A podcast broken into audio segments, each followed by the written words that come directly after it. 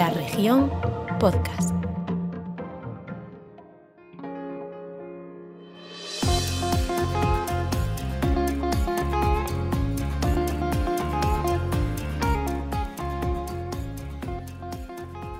Pues ya estamos aquí, un lunes más, podcast Grada 988. Sean todos muy bienvenidos. Xavi Blanco, creo que estás con nosotros, buenos días. Javi Rey, buenos días. No sé, a vosotros, a mí se me ha hecho extrañamente larga esta, esta espera. Me parece que, que fue hace mucho cuando tuvimos a Augusto César Lendoiro con nosotros en este Grada 988. La verdad es que hace dos semanas tuvimos ese festivo eh, en medio. Y a mí, no sé si es que, claro, es nuestro bebé y le tenemos más cariño, pero se me ha hecho larga la espera, Javi. ¿Sí? ¿Verdad?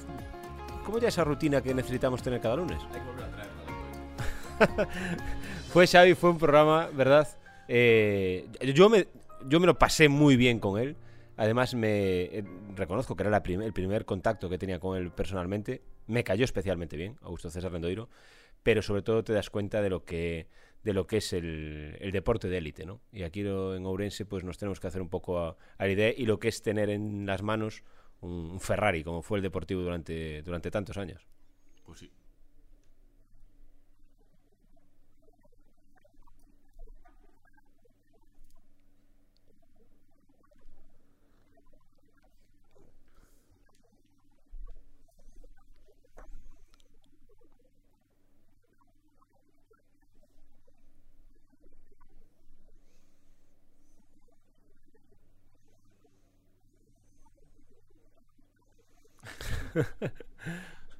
Otro tío encantador.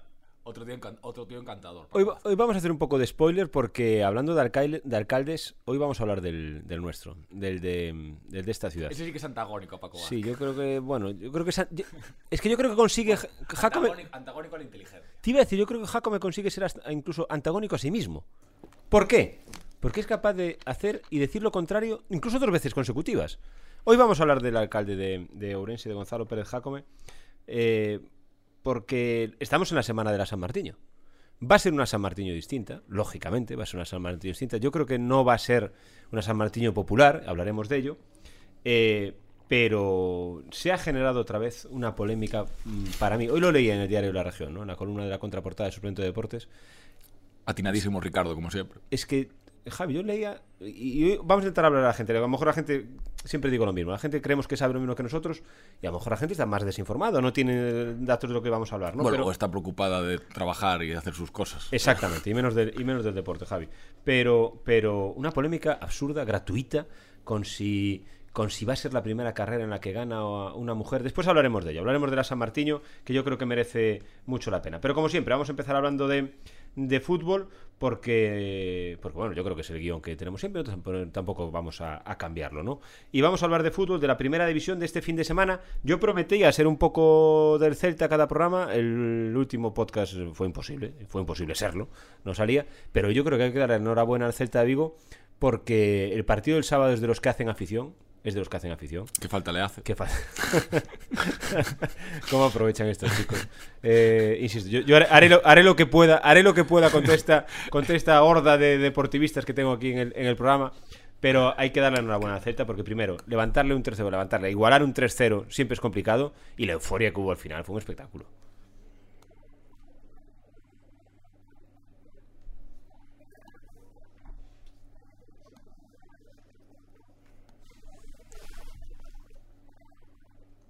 Exacto.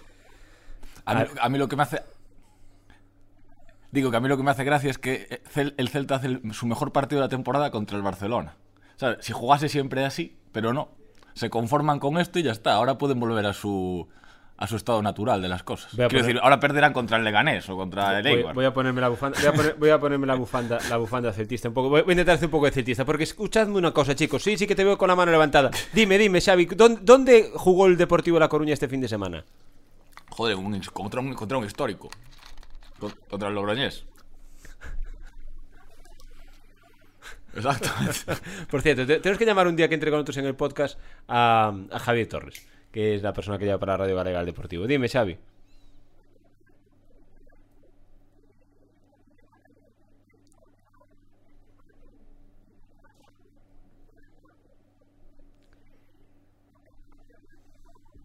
La clave es que la gente no te está viendo. ¿eh? La gente no ve la cara de pillo que estás poniendo. Madre mía, lo que tengo que aguantar aquí con estos dos deportistas. Yo sé, yo sé, yo sé que Xavi en el fondo tiene su parte de corazoncito. No sé el tanto por ciento de corazoncito, pero algo el Celta le tira, el Celta le tira. Pero es que claro, es que tenéis tanto, tanto veneno positivo que ya me gustaría meterlo, ¿no? Con el Deportivo dentro. Sí, claro. Oye, eh, vamos a hablar del partido ese del, del sábado, ¿no? Porque da, da para todo. Da para hablar del Celta, de, si en el descanso estaba Coudet en la calle. Da para pensar en el Barcelona de si eh, cuando juega bien tiene equipo para más de lo que de momento está planteando. Da para hablar del Barcelona de que esto hay que hacer borrón y cuenta nueva y no pueden quedar ni las porterías. Ese partido da para todo. Sí, yo pensando en el futuro del Barcelona, es positivo que, eh, que Xavi empiece desde tan abajo porque el- tiene mucho margen para construir porque evidentemente ahora mismo el equipo está en ruinas. O sea, tiene 11 lesionados, no tiene un duro, va a empezar a jugar con, o sea, va a empezar a entrenar con solo 6 jugadores del primer equipo. Peor no puede estar el Barcelona y lo demostró, Seguro. lo demostró el sábado. Hombre, Seguro. siempre puede haber un escalón más en el fracaso. Es que estoy mirando yo aquí la clasificación de Primera División. El Barcelona está en el puesto noveno con 17 puntos. Está a 6 puntos, yo pensé que estaba incluso más. A 6 puntos de la... Bueno, claro, está a 6 puntos del Atlético de Madrid, que es cuarto. Pero es que está ya a 10 del Sevilla, que es tercero. Es decir, la gente dice, bueno, es que el Barcelona la- con que se meten a Champions cumple. Pero ¿y cómo va a hacer el Barcelona para meterse en la Champions? Pues tiene que hacerlo, porque si no... Pero, Xavi...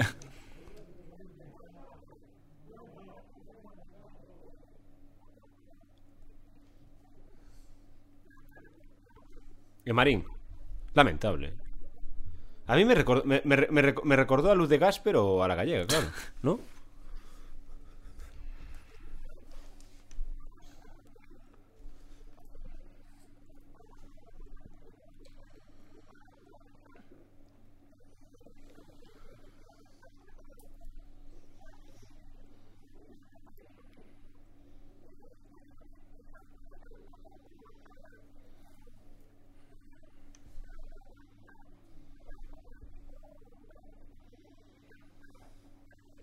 Pero claro. Sí, Xavi, pero, lo que, pero mi pregunta es, ¿pero el Barcelona tiene equipo para jugar, para meterse en la Champions? Sí. Porque de los cuatro que hay ahora mismo, o cinco, ¿vosotros a quién no veis, a quién veis eh, superado por el Barcelona a final de temporada? Hombre, yo creo que el, el Barcelona debe de, o sea, tiene mejor equipo, o sea, que el Sevilla o que el, o que el Barcelona, que, que la Real. De- debe de tenerlo. Bien, la Real Sociedad tiene 28 puntos. La Real Sociedad le saca 11 puntos al Barcelona. ¿Vosotros veis al Barcelona remontando 11 puntos a la Real Sociedad? Sí, yo creo que pu- puede, puede hacerlo, puede hacerlo. Todo se verá en los próximos partidos, claro. En- tiene que meterse en una dinámica buena y sobre todo dejar de tener tantos lesionados. Eso es otra... Vamos a hablar de los lesionados también, ¿no? Yo creo que es un capítulo Pero el que- partido del, el partido del Celta cogiendo la primera parte demuestra que el Barcelona cuando, cuando tiene una mentalidad y cuando, y cuando las cosas le salen bien y se coge esa buena dinámica, yo creo que el, el Barcelona arrolló al Celta en la primera parte. Claro, pero, pero el Barcelona para argumentar y meterse en la Champions tiene que hacer eso 3, 4, 5, 6 Claro, partidos porque consecutivos. es una dinámica. Lo que pasa es que el Barcelona, en el momento en que es. eh, Cuando se lesionó Ansu, a partir de ahí se desmoronó todo como un, como un castillo de naipes. Y, y- y realmente. A ver, el Celta mereció ganar el partido. Y es muy Claro. duro decirlo. Sí, sí. Es muy duro decirlo por todo lo, por, por el- lo más amplio de las palabras. Que, que el Celta merezca ganar el partido del Barcelona eh, perdiendo 0-3 al descanso. Eso no, no es admisible en el Barcelona. Es que yo creo que el Barcelona, el Barcelona se ti- cayó en el suelo con el empate en el descuento de Aspas, que es un golazo, por cierto. ¿eh? Es un golazo de Aspas. Pero el que- que- que el que mete- el árbitro ayuda al Barcelona. Hay, goles más bonitos, ¿no? Hay goles más bonitos, por ejemplo, este fin de semana, eh, el que se mete de saque de córner, que es una volea que, eh, de saque de córner. Hay goles más bonitos, pero es un golazo de una dificultad técnica, a mí me parece, de Aspas, tremendo. Ese remate que le viene muy atrás y cómo lo coloca en el palo contrario. Pero al margen de que empatara en el descuento, para mí el Celta, si marca 15 minutos antes, gana el partido seguro. Hay un penalti para mí muy claro O- que no le pitan o- al o Celta. otro árbitro. Claro, es que yo creo que hay un penalti muy claro que no le pitan No, al Celta. Hay una mano muy discutida que le anulan un gol al Celta. Yo creo que el Celta tenía motivos para sentirse perjudicado por el arbitraje. Que el arbitraje pasa a un segundo plano porque acaba empatando el Celta el partido. Si no habría una polémica tremenda con el tema del, del arbitraje. Pero es que yo al Barça lo veo que un día es por el arbitraje, otro día es porque no tiene gol, otro día es porque encaja demasiado. Pero es que si no ganas en Balaídos, si no ganas en Vallecas, si no le ganas en el Camp Nou al Alavés, tú no puedes aspirar absolutamente a nada en esta liga. No, no, no. A ver, es que. Es una dinámica.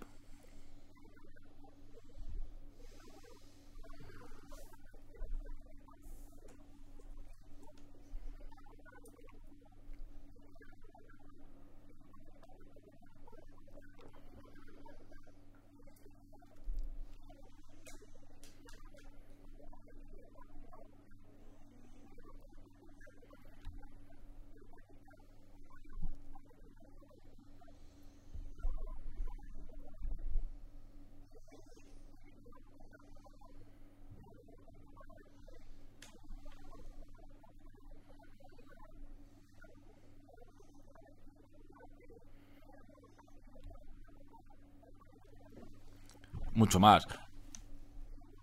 Yo con lo del Celta lo que digo siempre es que me- lo que más me duele del Celta es su falta de autoexigencia. Como el Barcelona en este caso. Que, claro, como es como, como se me, me resisto a aceptar que el Barcelona acepte esta situación, yo creo que en el celtismo hay una tendencia hacia, hacia conformarse. Y eso en el fútbol es muy malo porque al final te pasan por encima, que es lo que está pasando al Celta. O sea, el Celta es lo que dice Xavi, yo creo que tiene un equipo para aspirar a entrar en UEFA. Pero yo creo que el Celta también. Y parece que se conforma, pues, ganando al Barcelona una temporada, jugando tal, eh, buscando a ver si Aspas consigue ir a la selección. Que es en plan, no, no, no es esas las guerras las que tienes que estar. Pero yo creo que el Celta cae en los últimos años en el canibalismo, en que se coma a sí mismo. Eh, ¿A qué voy? Que se agarra a todo lo primero que viene con todas sus fuerzas, pero ellos mismos se lo comen a, a las primeras de cambios. Eh, eh, Coudet el año pasado llegó, al parecer lo hizo muy bien. Coudet es buen entrenador, Le eh. encantó a la gente Chacho Coudet. Eh, pero claro, Chacho Coudet tiene la ventaja de que acaba la temporada, planifica él la próxima temporada, hace la plantilla más o menos que quiere el Celta, y no funciona la primera y ya empiezan a hablar si ahora viene Berizo, ya se empieza a hablar de Berizo. En Vigo, de, porque ahora acaba de, de despedir, creo que estaba en la selección de, de Perú, creo que estaba Berizzo. Eh, entonces, el Celta se come a sí mismo cada temporada. Eh, yo creo que ese es el problema, eh, que el Celta tiene eh, una apuesta clarísima por la cantera, para mí plausible, es una, es una No, verdad sí, a todas luces, que el Celta sí apuesta de verdad por la cantera y sí tiene jugadores de la cantera en el primer equipo, pero, Sí, que pero lo- ahora, por ejemplo, pero- pero luego no lo desarrolla. El Celta ahora con la cantera está haciendo una cosa, yo me parece rara. Eh, Está renunciando a, a formar a los jugadores en el, en el Celta B. Ujú. El Celta B ahora lo están poniendo para competir como si fuese pues el Deportivo. Y, y- pero no, y no están jugando con los canteranos que le interesan al primer equipo. Es decir, Coudet está pasando al- de los- del juvenil al primer equipo, sin pasar por el Celta B. Por cierto, Eso no- yo para mí no es, es incomprensible. O sea, renunciar a, for- a ser un equipo formador el filial. Pero claro, luego ya es abrir el melón de para qué sirven los filiales y dónde deberían de estar.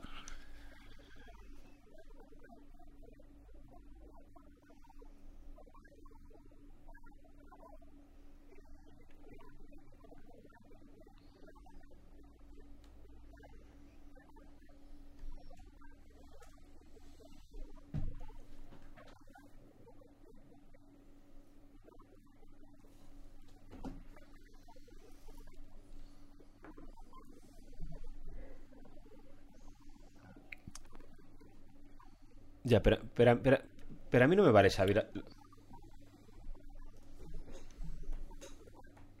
Pero a mí no me vale la-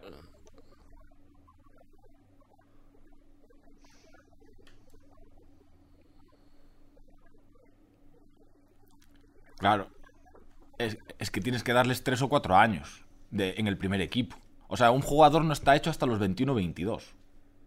Quitando, quitando Messi o Mbappé, es que casi no hay nadie en, el fútbol mundial que triunfe con 18 19. Es que no puede ser. Xavi y Iniesta empezaron a ser Xavi y Iniesta con 22 23 años, que la gente se olvida. Ahora le estás pidiendo a Nico. A mí Nico me parece un jugador formidable. Formidable. Y Gaby también. Pero tienes que darle por lo menos dos añitos en el primer equipo. Y no ponerlos a jugar lo que dices tú, ¿no? Eh, jugar 70 partidos como hicieron el año pasado con Pedri. Eso no, no, no es. Yo- yo- es, gesti- es gestionar mal eh, el talento. Yo es que yo lo, yo lo que pongo en duda es eh, la brújula que, que eligen. ¿A dónde voy? Que ese tipo de jugadores puedes tener dos caminos. O le das pa- paciencia y tiempo, o le das inmediatez. Lo que no puede ser es darle inmediatez y aplaudirlo cuando la pelota entró y dice, mira el Barcelona ha ganado y con de 17 años tiene muchísimo futuro el Barcelona. Y luego cuando pierde es que son niños y hay que darle más tiempo. El Barcelona tiene que decidir si quiere apostar por los niños con todas las consecuencias, y a lo mejor las consecuencias son quedar el octavo, que puede ocurrir, que puede ocurrir, o darle más tiempo, hacer una- jugadores más veteranos y darle pinceladas de minutos. Lo que no puedes es mezclar las dos ideas en la misma semana, además. En la Champions, qué bien con los niños, en la Liga que marques que son niños, no dieron aguantar el resultado en Baleidos porque eran niños. Las dos opciones no valen a la vez. No, claro. Claro, esa...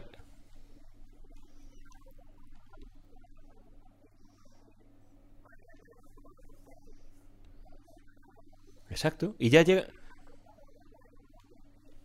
Pero eso, eso ya es la, la espiral. Cuando estás en la espiral mala, ya te pasa todo. es-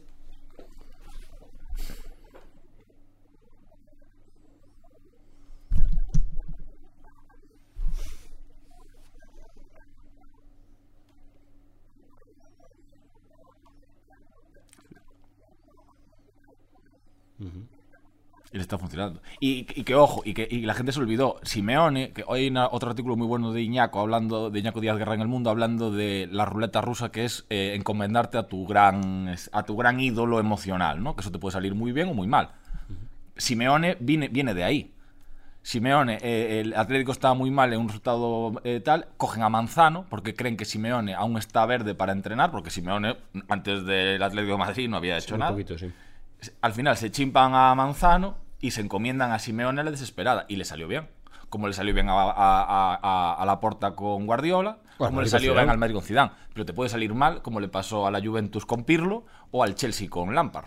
Sí, sí. Que Lampard en el, en el Chelsea Es Xavi en el Barcelona. es Xavi en el Barcelona. O sea, Lampard es un dios. Y, y- y- y- y evidentemente no funcionó, porque con la misma plantilla luego llegó un entrenador de verdad, Tuchel, y fueron campeón de Europa. Con la misma plantilla. Y. Solskjaer en el United. Claro, y Solskjaer y el United se lo van a chimpar ya también.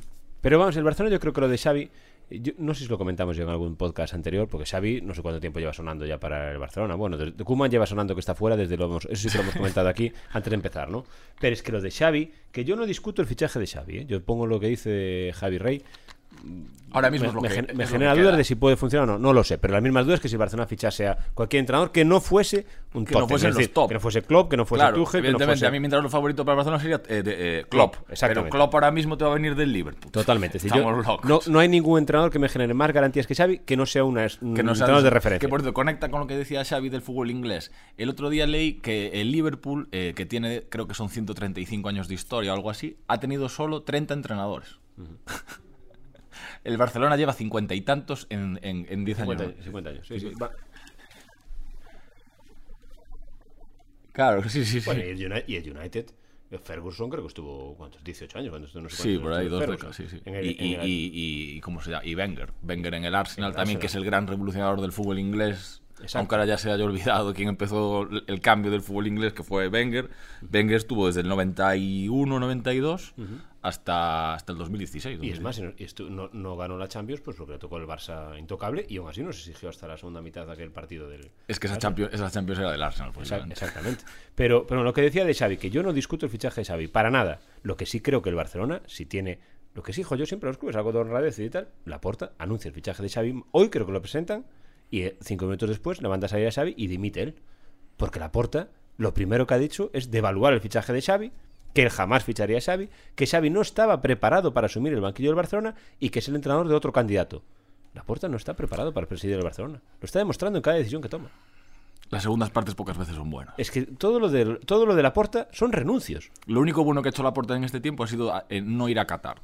Para mí es lo único que, acepta, eh, que lo ha acertado. Pero por, pero por No, qué. renunciar a por lo menos a ir a con, a- con el jeque. Fue lo único, o sea, con, con el jefe ca- catarí. Es lo único que a mí me dice, pues mira, por lo menos eso me parece honrado, porque el tipo está apostando por Goldman Sachs y tal, que son judíos, entonces no quiso ir allí para, pues para no aceptarles la foto. Pero Javi, pero entonces no puedes fichar a Xavi. Es que no debes de fichar a Xavi. Ah, pero es que la Porta está... Es que ya es un fichaje que llega envenenado otra vez. La Porta empieza a notar que el incendio le empieza ya a, ca- a- a calentar los pies. Entonces ahora... O- hoy le- eh, el viernes leía en La Vanguardia, no sé si lo leísteis el artículo, de que tiene que revolver a reformular el aval. Tiene que encontrar otros, creo que son 164 millones de euros de aval. La porta no vale lo que tiene. La porta es que yo soy muy crítico con él. Es que es mentira tras mentira. Renuncio tras renuncio. La falta de credibilidad de la porta ya no es que no tiene su- sustento. Hombre, no olvidemos que la Porta se presentó a estas elecciones sin, sin tener un proyecto deportivo. Que eso en la, en la vida pasa. Y su aval era Claro. Sí, pero era eso. Era marketing. Ya, Xavi, pero, pero, pero, pero esto es. Pero, pero- pero- pero esto es fútbol, insisto una vez más. Es decir, es que fue primero eh, conmigo Messi se va a quedar. Eh, trajo al padre de Haaland, no nos olvidemos, que podía fichar a Haaland, decía, que podía fichar a Haaland. Y ya no, es que, podrá fichar al padre. de y ya no es que ya no, ya no es que no vino Haaland, es que vendió a Messi, vendió a Griezmann. No, a ojalá, Griezmann. ojalá que hubiese vendido a Messi. Messi se fue gratis. Bueno, bueno, exactamente, exacta- exacta- Se fue Messi, vendió a Griezmann. Al Atlético de Madrid. A Se ha cargado al entrenador, se ha cargado al entrenador. Para solucionarlo ha fichado el entrenador del candidato que era la oposición. Es que lo, lo de la porta no tiene sustento. En cualquier aspecto de la vida, que no sea el deporte, ya está fuera, está despedido. Está despedido la porta automáticamente.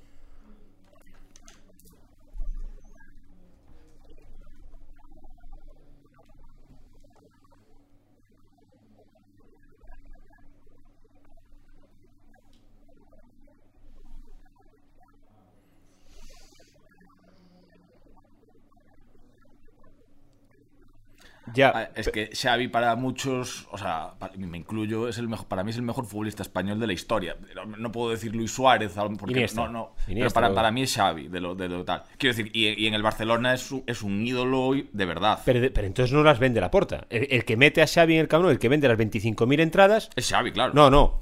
Es el candidato que propuso a Xavi como ah, entrenador. no, claro, es Sergi Font. Es, es Víctor Font. Víctor Font, perdón. Claro. Es que eso es lo que, a lo que voy. Sí, Es decir, que el Barcelona puede fichar a Xavi. Correcto, puede fichar a Xavi. Puede salir bien o mal, nadie lo sabe, ni, ni Laporta ni Víctor Font. Presentas a Xavi y a los 5 minutos Laporta se va. Porque este no es un fichaje de Laporta, es un fichaje de urgencia del barcelonismo que ya había propuesto su candidato alternativo. Ya está. Sí, sí. Que Laporta no puede ir a- hoy a la presentación de Xavi. Es que en cualquier aspecto de la vida Xavi diría, bien, yo me presento, pero sin Laporta. Es que, es que, claro.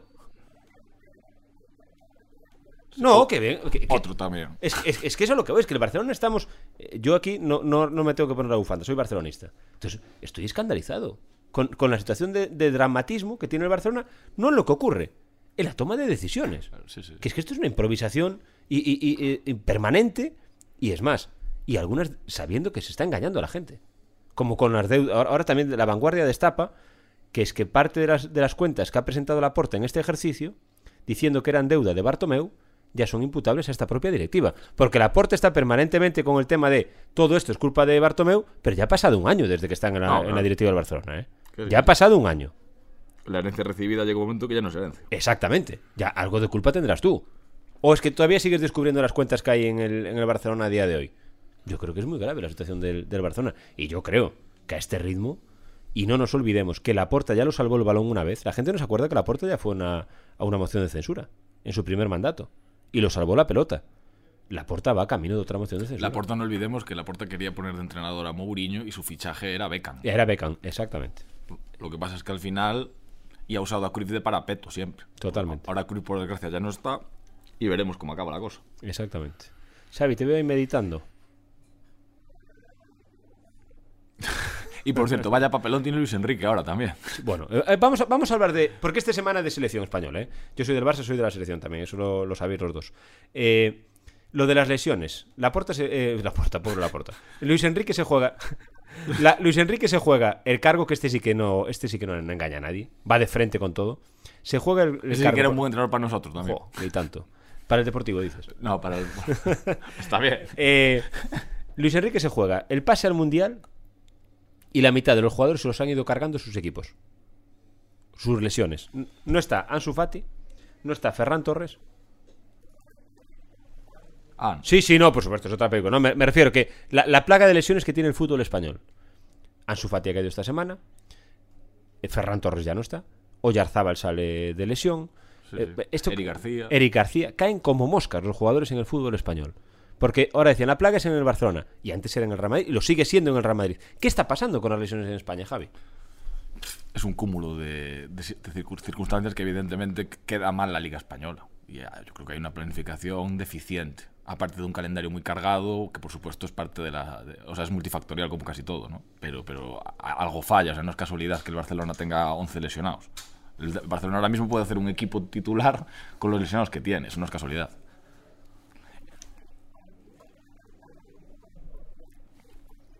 Por supuesto. Ahí voy.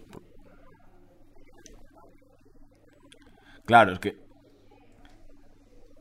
Es que lo que pasa, a mí, a mí me gusta mucho el Liverpool y le veo los partidos. Tú ves un partido de Liverpool y es que dices tú, "Jo, es que corren mucho más. Voy a ser- voy a ser parece, cruel. que, parece que están siempre como el, R- el R1 del FIFA, ¿sabes? Voy, voy- voy a- ser cruel. Es que, no, es, que no, es que no hace falta el Liverpool ni el Manchester ni el City. Decir, el United me refiero.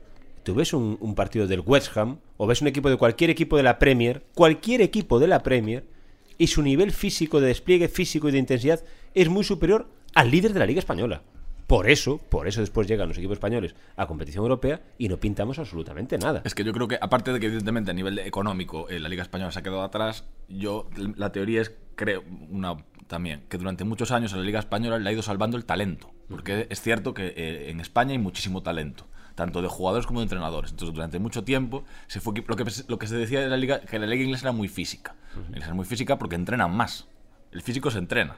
La Liga Española entrenaba mucho menos, pero con el talento lo entrenan, compensa. entrenan. Entre- mucho. entrenan mucho menos, pero con el talento antes les llegaba. Ahora ya no. Porque ahora eh, el talento con el dinero se está yendo también a Inglaterra o a Alemania y O a nosotros no Italia, o a o a Italia, Italia. y España se está quedando atrás en todo. Se- el talento se les fuga y el físico seguimos con entrenamientos. Ahí ¿Qué voy. es lo que pasa? Con Ricky Puig, por ejemplo. Ricky Puig en los años 90 y tantos o 2000, pues sería un centrocampista que podría jugar más, pero tú ahora lo ves, lo ves, como lo- el sábado contra el Celta, dices tú, es que este tío no, no llega. No. O sea, lo que hace Ricky Puig a día de hoy no llega. No, lo coge, lo coge Kanté, lo sube al caballito, se lo lleva en un brazo Claro, y sigue es que no puede ser. Por- y por eso eh, Nico o, o Gaby dicen, Pueden competir. Este es, este es el fútbol que hay ahora. Eh, en- Denis Suárez esta, esta semana, que es un tío que tiene bastante buen discurso, eh, en una entrevista en El País, me parece, que decía que ahora mismo el talento solo no te llega. Tiene que ser talento y físico. Claro. Y eso es lo que se ve, que, y es lo que a la Liga Española creo está faltando. Llega a Europa y luego no compite. Es que no compite ni el Atlético de Madrid. Nadie compite. Ningún equipo español compite.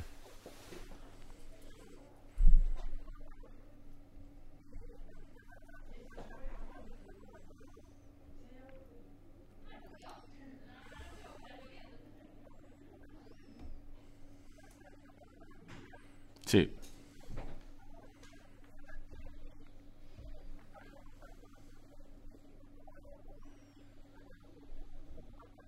Somos un poco vagos.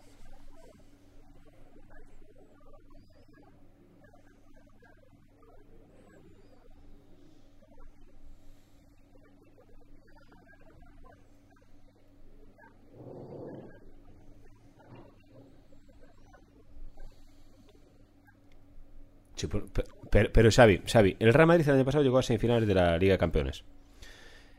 Eh, lo eliminó el Chelsea. Sí.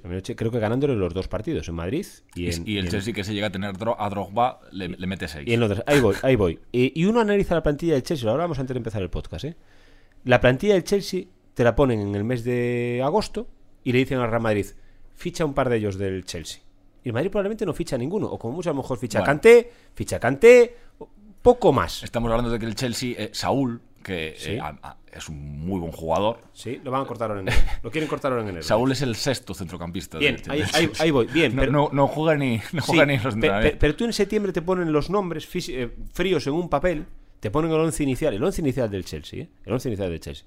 Y el Real Madrid probablemente con los números en frío no, no le levanta ningún jugador al Chelsea. Y bueno, es que los míos son mejores.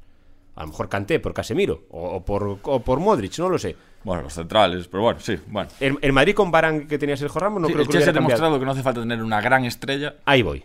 Ni muchas estrellas. Pero, claro, uno analiza cómo es el trabajo y lee un poco, investiga un poco cómo entrenan el Chelsea, o cómo entrena el City, o cómo entrena el Bayern de Múnich, o cómo llegan a las siete y media de la mañana a la ciudad deportiva en la que tiene cada uno de esos clubes, desayunan allí, entrenan, comen allí, duermen la siesta allí y se van para su casa como si fuera un trabajador después de la jornada laboral a las 7 de la tarde. Y aquí en España no es que no lo hagan, es que los jugadores montarían en rebeldía. Es que, vamos a ver, no es casualidad. eh, Guardiola es un tío que todos los días, eh, entre semana, llega al campo a las 8 de la mañana y se va a las 8 de la tarde. Todos los días. Claro, es su trabajo. Kuman se come un, ¿sabes? Va a entrenar un par de horas, se come un entrecot y echa la siesta. Sí, sí. Y- eso al final se va notando. El que va se, se nota primero en el físico de uno y de otro, pero luego se acaba de se acaba notando en sus equipos. Pero y de los jugadores. De los jugadores. vosotros, eh, eh, os, eh, yo no sé si os dais cuenta. Me canso de ese tema ya. Y de la falta de, de- exigencia propia que tenemos a veces también los medios de comunicación. Ay, es que eh, Hazard en el Chelsea nunca se lesionaba. Eso, esa frase la tengo escuchado ya y, bueno, 300.000 veces. La pero claro, la clave no es dar el dato de Hazard en el Chelsea nunca se lesionaba. La clave es preguntarse, ¿por qué en el Chelsea nunca se lesionaba? Claro, Nos estamos quedando atrás. Y por cierto, ahí está muy simpático eh, que en el madridismo están muy preocupados porque Luis Enrique ha dicen que ha vetado a Nacho. Sí, ahora sí. Que ha, ha ve- que ha vetado a Nacho, que está muy preocupado porque que, que Luis Enrique le ha puesto la cruz porque falló contra Inglaterra hace tres años y no vuelve a ir a la selección. Que es como... es que... Es que...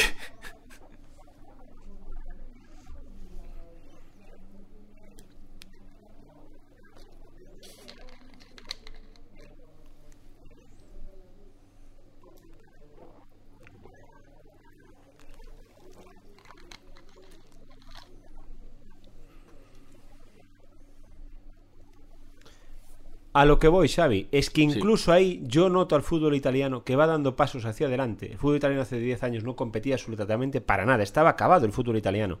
Y empieza a acercarse a la Liga Española. Si es que no está ya al mismo nivel. Porque tiene entrenadores que están en constante reinvención y que prueban cosas. Y tú ves un partido de Klopp y alucinas, porque en el mismo partido juega siete partidos. Es que nosotros, yo creo que veíamos, veíamos por encima del hombro al fútbol italiano hasta hace nada y nos damos cuenta de que la liga italiana empieza a acercarse al español otra vez. Y, y la, y, la, y la alemana. Y la alemana. Y, dentro de poco será la francesa también. Y la portuguesa. Claro.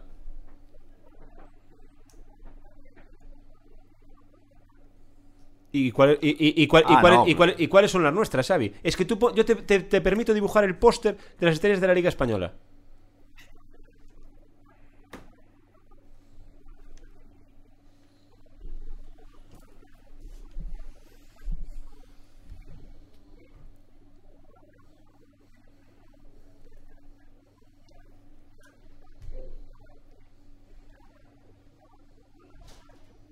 Pero, ah, pero hay un problema. Ahora mismo hay un problema. De hecho, decías que hay cinco equipos en Champions y es verdad, pero ahora mismo no tienen ninguno la clasificación asegurada para la segunda fase. O sea, para octavos, perdón.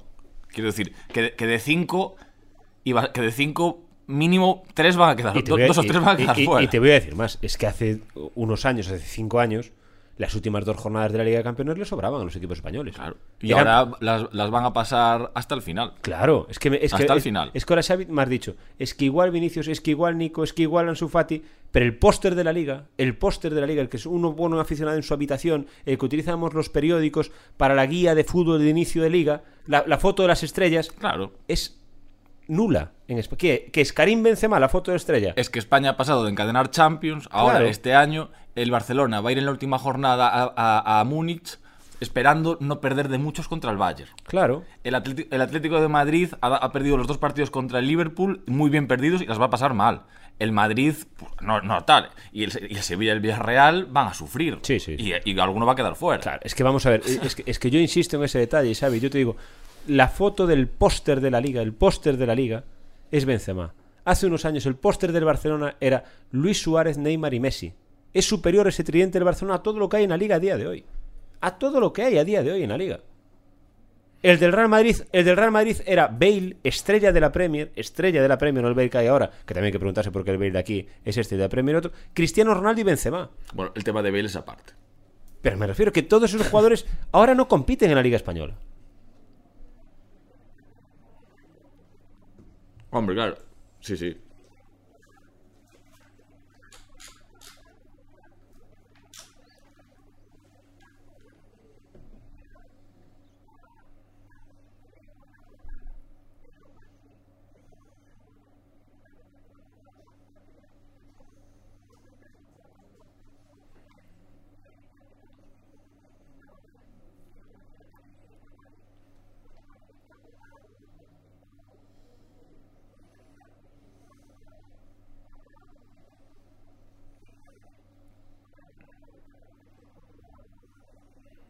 Yo creo que un poco Claro. sí. Mira, voy, a- dar un cambio de tercio, pero eh, me gusta esa frase con la que terminas. Y yo le- eh, no sé jugar al mus, ¿eh? No sé jugar al mus. No sé si eso de a grandes y a chicas eh, está correspondiendo a bazas altos o bazas bajas, no lo sé. Pero el, la Real Sociedad y el. Y el bueno, a lo- a lo- yo no sé jugar al mus, pero a lo que voy es que la Real Sociedad y el Sevilla son candidatos a una liga de chicas. De, de chicas me refiero de bajita, de- de- a un nivel bajo. El Deportivo fue capaz de pelear una liga de grandes. Es decir, con gran nivel europeo. Esa es la diferencia. ¿Por qué la Real Sociedad y el Sevilla son capaces de pelear la liga ahora mismo? Porque Madrid, el Barça y el Atlético de Madrid se han empequeñecido. Pero es que el Deportivo de aquella tenía estrellas europeas. Es a lo que voy. Es, a lo tú- que voy. Claro, es que tú ves, claro, mundiales, es que tú comparas, tú pones Tristán, Macay, Luque, Valerón, Yalmiña, Fran, Víctor, Mauro No, no, Silva. No, no. Claro. Si yo- La Real, la, la Real tiene un equipo majo. Si yo no ve, es, es- si no ve- O sea, el bueno es, el bueno es Oyarzábal y si pero luego no- son majos. Si no, mido el equipo que tiene la Real, el Sevilla o el Deportivo de La Coruña, me refiero a los rivales contra los que jugaban. ¿Qué Claro. equipo tenía el Real Madrid y qué equipo tenía el Barcelona? ¿Y cuáles tienen ahora? Claro, Entonces, claro. ¿que el Sevilla y Es la Real pueden ganar la Liga? Por supuesto que pueden ganar la Liga. ¿Por qué? Porque Madrid y el Barcelona no compiten. Son equipos muy vulgares a día de hoy. Entonces, la Liga Española se ha empequeñecido tanto que cualquier equipo va a pelear. Al Madrid el otro día el Shakhtar casi le empata. Claro, por supuesto. Y el, Barce- y el Barcelona está peleando por clasificarse para la última jornada de Liga, de la Liga de Campeones. Después de haber, porque después de haber perdido en Lisboa 3, eh, t- como 3-0. 3-0. Eso es impensable. Pero bueno, vamos a meter un capotazo porque van 35 minutos de, de podcast. Vamos a hablar de la San Martiño y vamos a hablar, eh, bueno, pues con el hombre de la San Martiño, con Alejandro Fernández.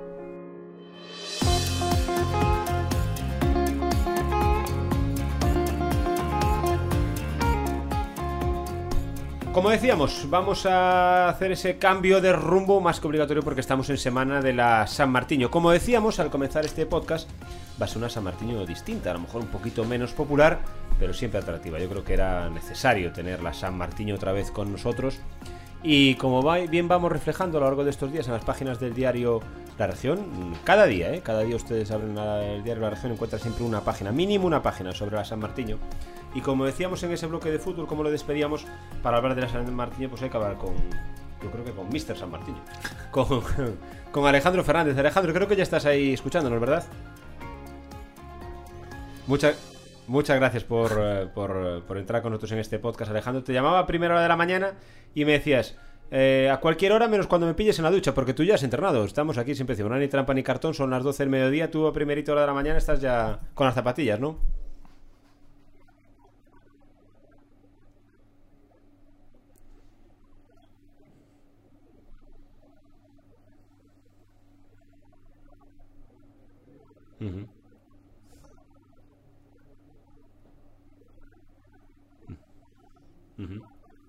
Bueno, antes de nada, como siempre, ¿qué tal llegas a esta San Martín, Alejandro?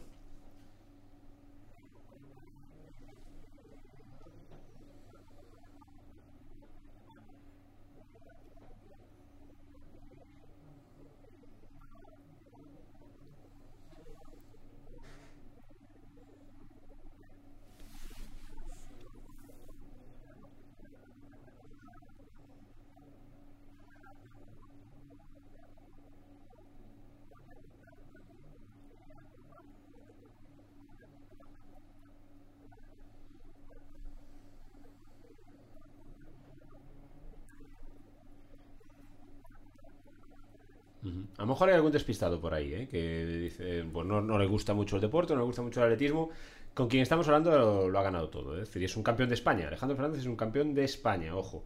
Pero yo cuando hablo con él siempre recuerdo que él me dice, sí, sí, yo lo he ganado, he ganado muchas cosas, pero para mí la San Martín es la prueba más importante de cada año.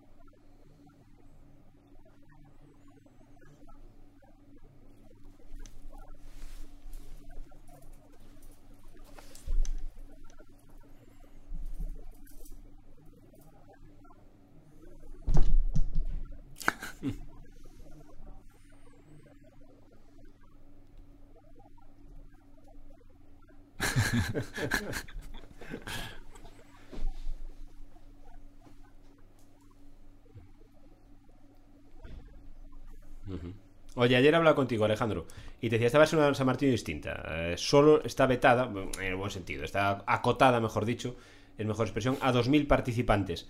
Pero claro, a ti te va a dar igual, porque tú la San Martín siempre la ves, da igual que sean 2.000 que 10.000, todos vienen detrás tuya.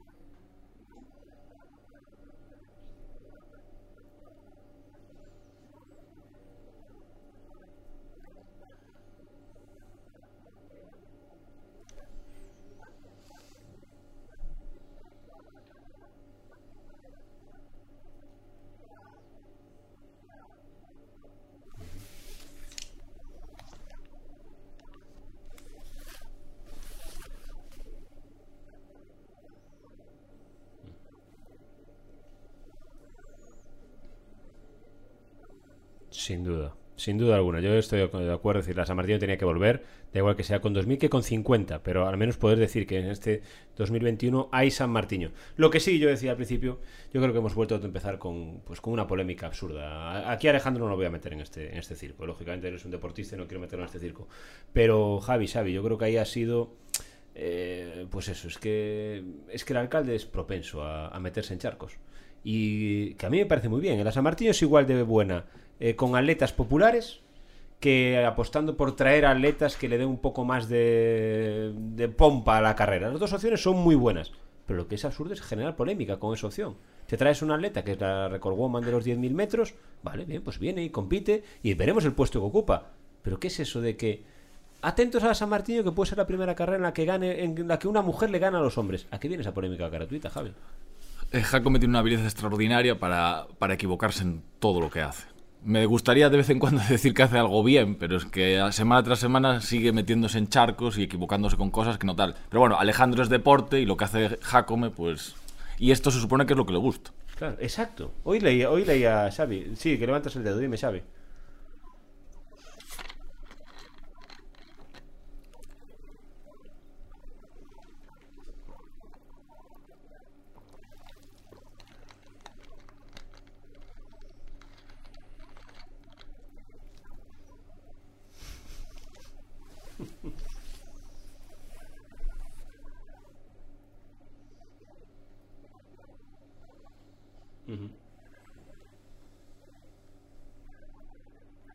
Y aparte meterse...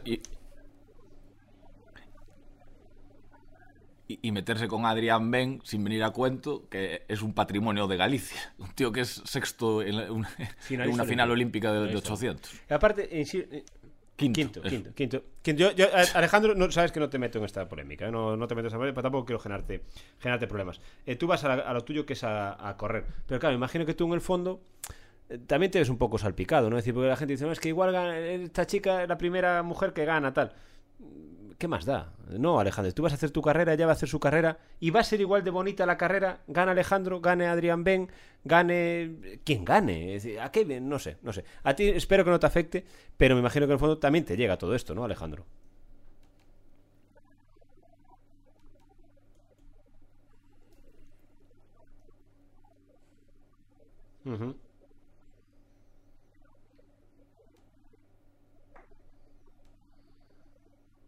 Exacto.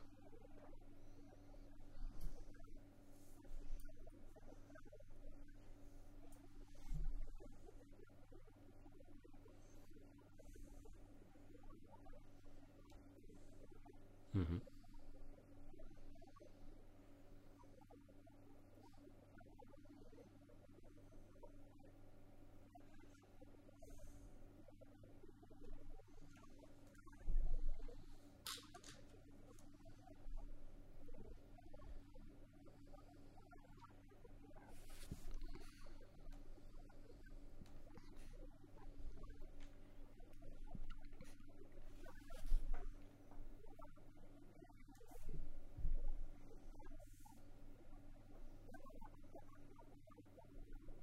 Ujú.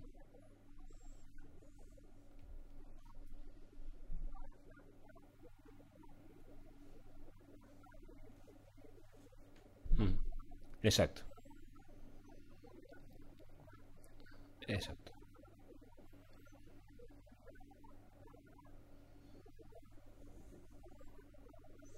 Ujú.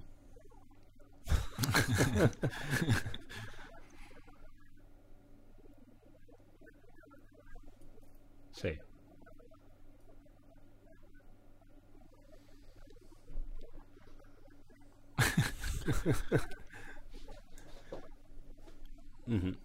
Es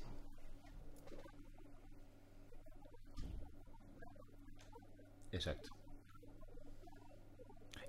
Incomprensible. Extraño e incomprensible. Es que esa es la clave, Javi, que, eh, que puedes... Es que, insisto, las dos opciones son buenas. Que venga la Record Woman o que no venga nadie. Ah, o, no. o incluso vetarle y decir mañana, es que es una carrera solo para orensanos. Hasta, hasta también me valdría, porque este año es un año especial, me, me vale todo. Lo que me vale es cuidar la San Martiño. No generar polémica en torno a la San Martiño. Y sobre, San- todo, y el alcalde. Claro, el San- alcalde de, la- de una ciudad lo que tiene que hacer es proteger las cosas de Urense. Exacto, Pero es que- otra vez más vuelve a meter, con, pues como hizo con el fútbol, como hizo con el COP en su momento, pues ahora con la San. Totalmente. Siendo el alcalde. Es que no tiene sentido ninguno, pero bueno. Ninguno. Es, es, la San Martín no necesita presentación, ni necesita promoción. Luego, tú puedes hacerla, pero hacerla en positivo. Claro. No desde la polémica. Y si no callarte. Yo Por, me- lo menos, me- por lo menos no mancharte. me- me gusta mucho la expresión de Xavi. Es que yo me imagino al alcalde como esas películas, ¿no? De los circos de... eh, que sale el, el- el promotor del circo con ese micrófono en forma de embudo. Pasen y vean, viene la mujer forzuda. Es que- Pasen y vean. Mira, ¿Qué es Xavi hablaba de Paco Vázquez. ¿Tú imaginas que Paco Vázquez se metiese en estos berenjenales? Por ejemplo. ¿No?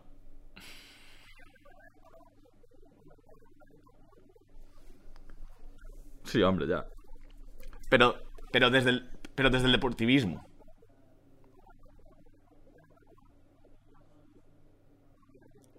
Claro.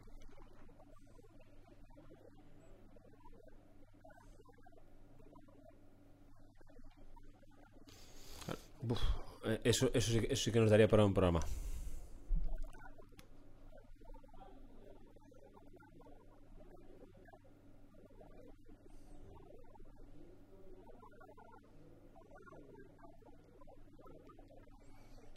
Yo, yo, iba- yo iba a ser muy- yo- yo iba a ser más crítico y es que cojo un Orense destrozado, pero lo va a dejar todavía más destrozado. Esa es la, de- la desgracia que tiene esta ciudad, ojo. ¿eh? Un alcalde no puede meterse con las cosas de Ourense. Exacto. No, sobre, Es como, como ayer, porque ayer mismo estaba con esta polémica y después hizo una encuesta de quién manipula más, la región o la voz de Galicia. O sea, tú te estás metiendo contra empresas como la región que da trabajo a en Ourense. Por lo menos cállate. Ya, es lamentable. No, es que no, no tiene sentido. Lamentable, pero bueno, tenemos aquí de oyente y, y yo me voy a despedir de él. Para- ahora seguimos hablando de Xavi nosotros, pero me voy a despedir de, de Alejandro. Dime, dime, Xavi.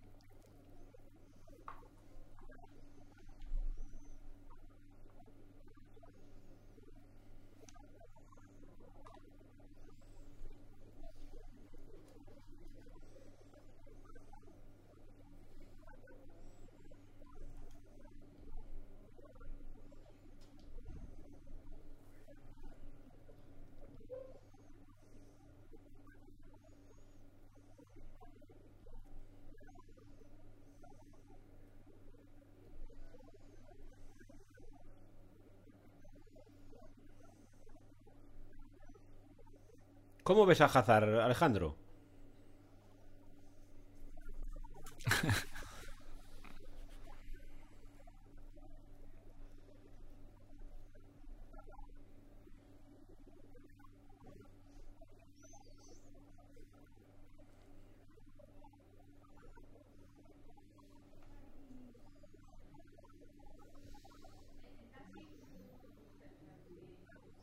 Ahí te voy.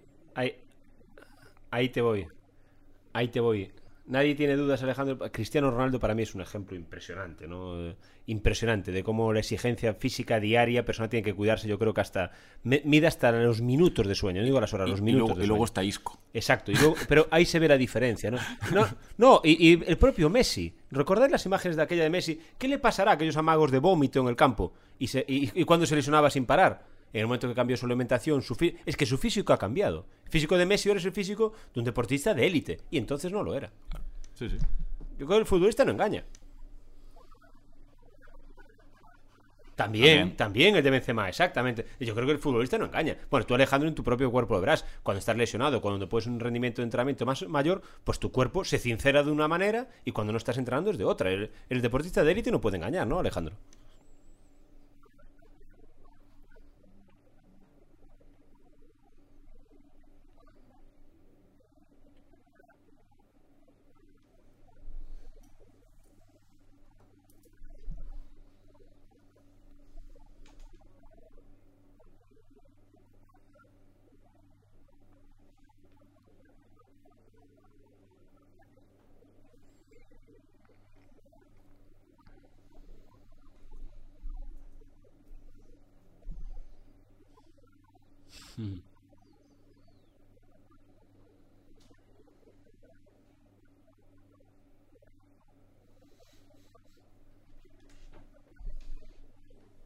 Claro.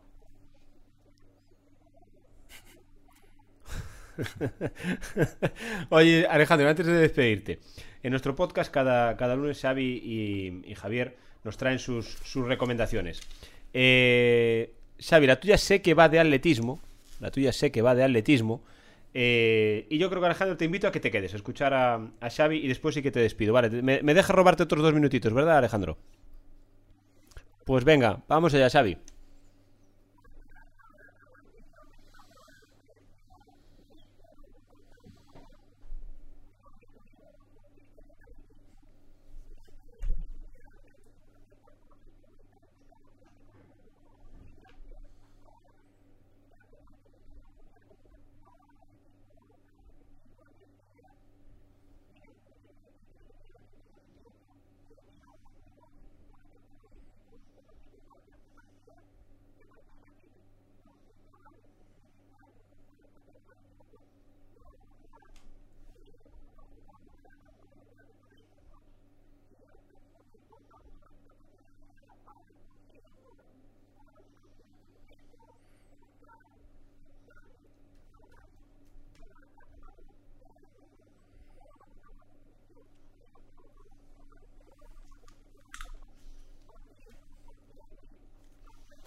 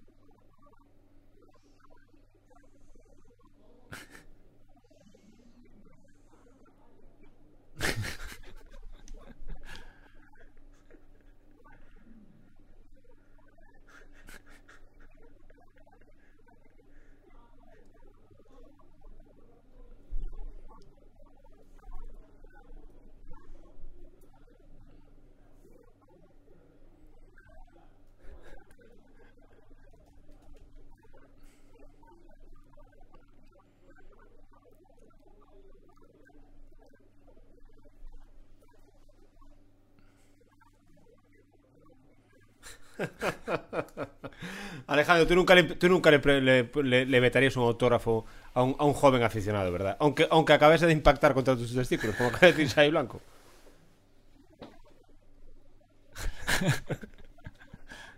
que, que sepamos. Que se- eh, lle- llegó a tener hijos Edwin Moses posteriormente, Aleja- eh, Xavi. ¿Sí?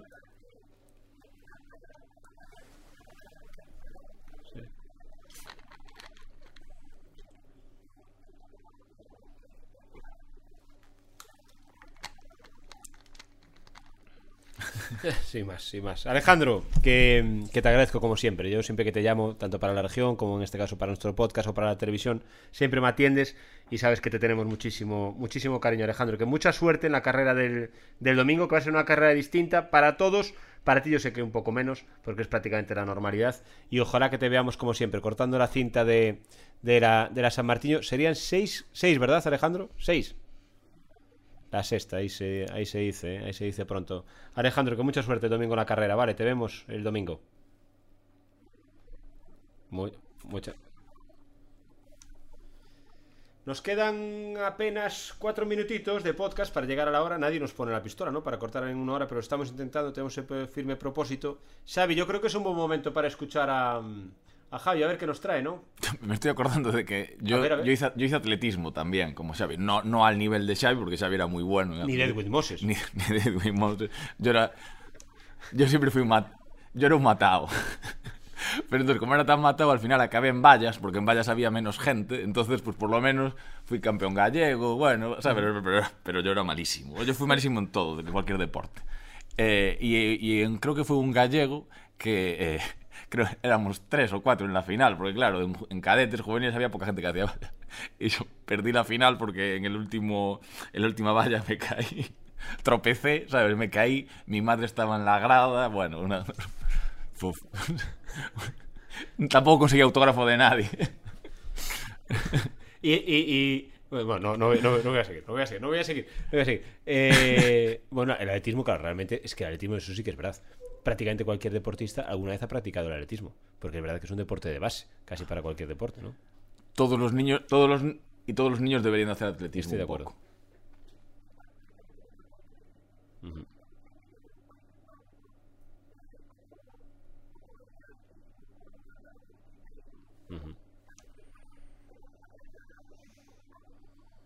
Sí, sí, es que en los países nórdicos el, el cross y el fondo es, es una religión. Sí.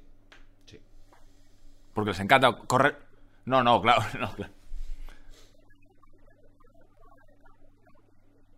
A ver, es que para polemizar, para polemizar ya está el fútbol. Que el fútbol es el deporte que aguanta todo. Pero no, no, no llevemos, no llevemos el chiringuito, no llevemos las polémicas a deportes que realmente no se lo merecen. El, el atletismo tiene que estar por encima de eso, hay que, hay que respetarlo. Ya para pa, pa- pa meterse en charcos ya está el Y- fútbol, y- que ya, ya llega con Y, el fútbol. y otro tema, eh, que tú lo comentaste, Javi, em, y yo creo que no solo Jacome, algunos políticos se olvidan de que vienen y van. La San Martiño, Permanece. Club Deportivo Orense, o el Club Orense Baloncesto, está muy por encima de Jacome. Y de cualquiera de los De demás Jacome, políticos. de Jacome y de cualquiera. Y de cualquier político de Como, como, como tiene que ser. Exacto. Ellos no lo entienden, no acaban de entender eso. Ojo, y los periodistas en el fondo también. Claro, Al claro. final los, jaco- los, los alcaldes van y vienen, pero el periodista al final es que es el que está ahí. Y ve a Ja- Quiero decir, un, periodista de 30 años de experiencia como vosotros al final ha visto a, cuántos alcaldes ir y venir y cuántos consejeros y cuántos tal. Eso es algo que los políticos deberían tener más en cuenta. Es que no lo entienden. Lo hablamos aquí con Lendoiro. Lendoiro, la gente te- tendría que saber lo que hablamos después con Lendoiro cuando acabamos el podcast. Y él no daba crédito a lo que ha pasado aquí en Orense con Club Deportivo Orense, con el Club Orense Baloncesto. No daba crédito a lo que ha pasado en Orense. No entendía cómo ha podido pasar eso. Estaba, estaba asustado.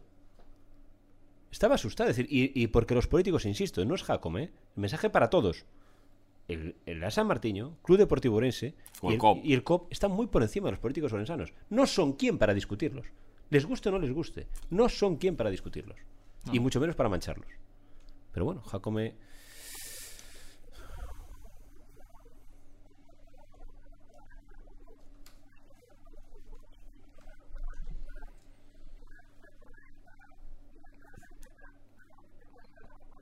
Exacto.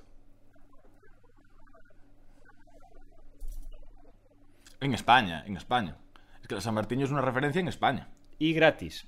Y, y gratis, Claro. porque si, porque si la manchas en una tertulia que te han preguntado, te han preguntado y tu respuesta ha sido equivocada, bueno, tienes una coartada. Pero esto, él estaba en su sofá, de repente encendió el móvil y dijo, voy a tuitear esto. Es gratis, son todo el rato eh, polémicas absurdas y gratuitas. Pero bueno, cada uno...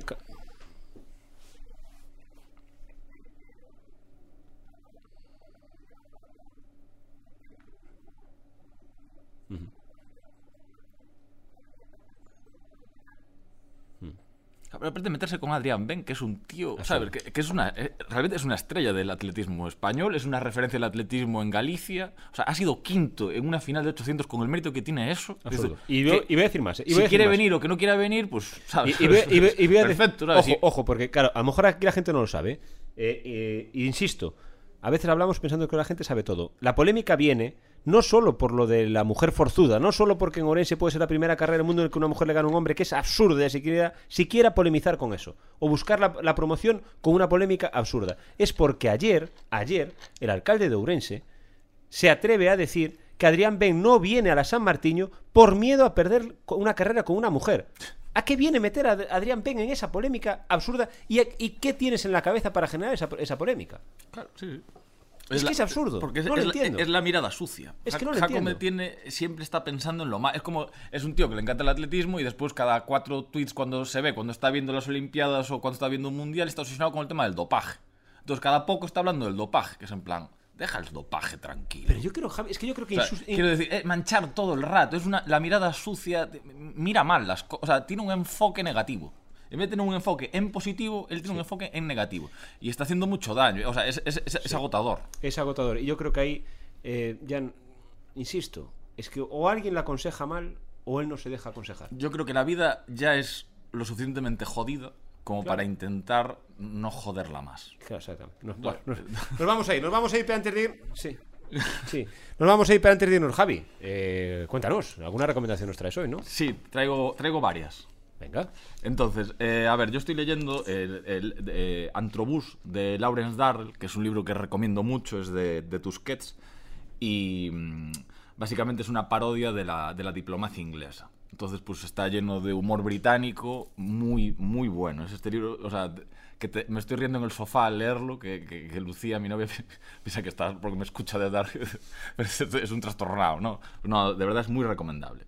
Y entonces, a partir de Antrobús, Lawrence Darrell es el hermano de Gerald Darrell, que Gerald Darrell pues, es uno de los libros para regalar a un niño pequeño, Mi familia y otros animales.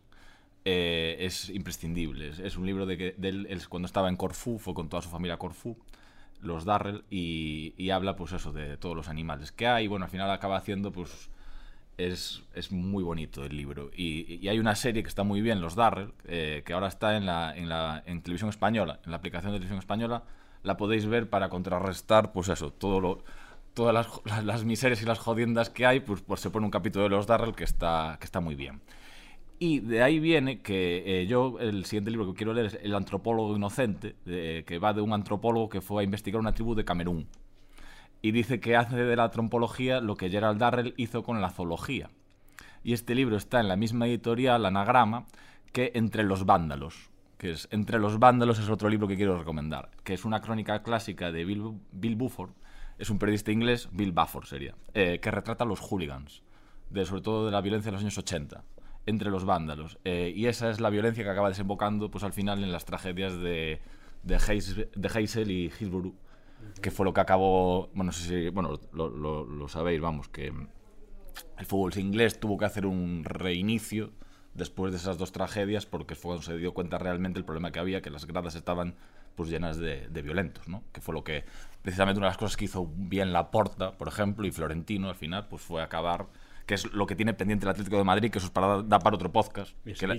Que el Atlético de Madrid es una vergüenza que sigue aceptando a tener a fascistas en las gradas. Y el Sevilla también. Eso es, eso es, eso es lamentable. Todos los radicales tienen que. Y, claro. y yo en eso no estoy de acuerdo. Bueno, ya no me quiero meter en con el tema de los Reserve Blues, porque a mí hay cosas de ahí los Reserve Blues que tampoco, Cualquiera. Yo, yo que es que- tampoco yo es que- comparto, sin querer meterlos exactamente en lo mismo, pero Yo meto, sabes que. no se puede transigir en el tema de, de los hooligans.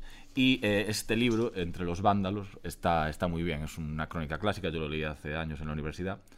Y para entender un poco de, de dónde, de dónde venimos, ¿no? De, de dónde viene el fútbol inglés. Y lo ha conseguido limpiar, porque ahora los, los estadios ingleses son modélicos. Sí, pero- Bueno, está volviendo, está que- volviendo un Tiene que poco. ser ramalazo, ¿no? De hecho, en la última. ¿Qué fue? Eurocopa Mundial. que Fue en Eh, en- en- sí. Las imágenes de as- as- asaltar Wembley, eso es algo impensable. No, es que está, está volviendo, está volviendo por el tema de la pandemia. Bueno, eh, se está mezclando otra vez el fútbol con la, con la violencia y no, no se puede, no se puede aceptar. Totalmente. Eh, lo bueno de este podcast, siempre digo lo mismo, Xavi. eh, la gente puede darle al play cuando quiera y donde quiera, y adelante y atrás. Eh, hoy merece la pena ir despacito, ¿eh? sacar boli y papel, porque yo he tomado aquí nota, ¿eh? y en tres minutos creo que hay cinco recomendaciones. No, pues de, De verdad, Javi Rey. el- es tanto Antrobús como Mi familia otros animales, como El antropólogo inocente, como Está entre los vándalos. Es un placer siempre escucharte, Javi, ya lo sabes. Y lo que tú recomiendes, yo tomo nota e intento acercarme. Eh, les recomiendo a ustedes también lo mismo y participen, es decir, o- inténtenlo, intenten hacerle caso a Javi, yo creo que merece mucho la pena. Aparte, él aquí nos ha dado recomendaciones de golpe para los que le guste el deporte, para los que le guste la literatura y para los que guste la literatura infantil. Hay que- es hay decir, que- que, ¿verdad? Es decir, aquí no queda nadie sin libro. hay que traer al Endoir otra vez. Eso ¿Eh? es lo que- eso- eso- ese es el mensaje de este, de, Y de Edwin este humilde podcast. Y Edwin Moses. Y queridos niños, si queréis conseguir autógrafos, no es buena idea pegar en los cojones a, a, a Ahí vuestros mismo, ídolos. ahí mismo es. Xavi, que es un placer siempre escucharte, ¿vale? Un abrazo muy grande, cuídate mucho, amigo mío. Javi, es un auténtico placer tenerte conmigo, ya lo sabes. Vale. Muchas, muchas gracias, Javi. Borja, gracias por todo, amigo mío. Te hemos tenido aquí casi, casi una hora y cuarto de, de- de podcast, que es bastante más de trabajo, ¿eh? porque él lleva, le lleva mucho más trabajo que esta, que esta hora y cuarto. Y sobre todo a ustedes, muchísimas gracias ¿no? por perder esa horita de tiempo de su vida escuchándonos a nosotros, que en el fondo somos tres aficionados al deporte que nos gusta aquí divagar un ratito. Esperemos que se lo hayan pasado también como nosotros.